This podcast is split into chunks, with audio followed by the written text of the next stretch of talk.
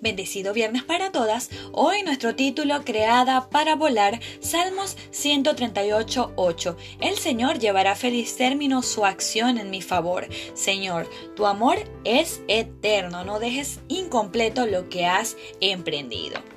Helen Keller, escritora educadora sorda y ciega, expresó, nunca se debe gatear cuando se tiene el impulso de volar. Considerando su condición de vida, este es un pensamiento impresionante. A pesar de sus limitaciones físicas, hizo a un lado la adversidad para permitirse volar alto.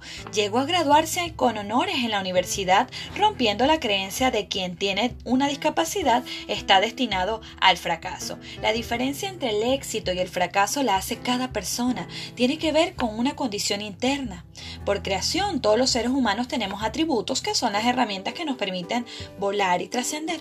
La promesa es, los que esperan en Jehová tendrán nuevas fuerzas, levantarán alas como las águilas, correrán y no se cansarán, caminarán y no se fatigarán. Isaías 40:31. Frente a esta maravillosa declaración, nada de lo que te propongas y que esté en armonía con la voluntad de Dios te será imposible.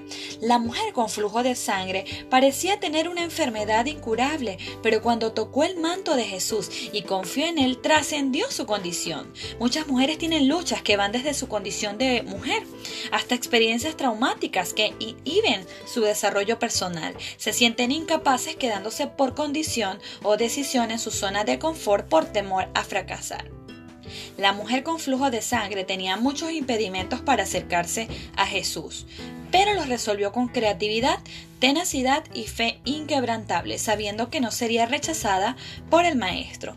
Si crees que donde vives no hay oportunidades de crecimiento para ti, o si alguien te ha condicionado haciéndote creer que tus obstáculos son infranqueables, recuerda que Dios es tu Salvador y la solución a todos tus conflictos. Confía en Él y camina hacia tus sueños sin temor, asegurándote de estar en sintonía con su voluntad y escuchando los consejos de las personas que te aman.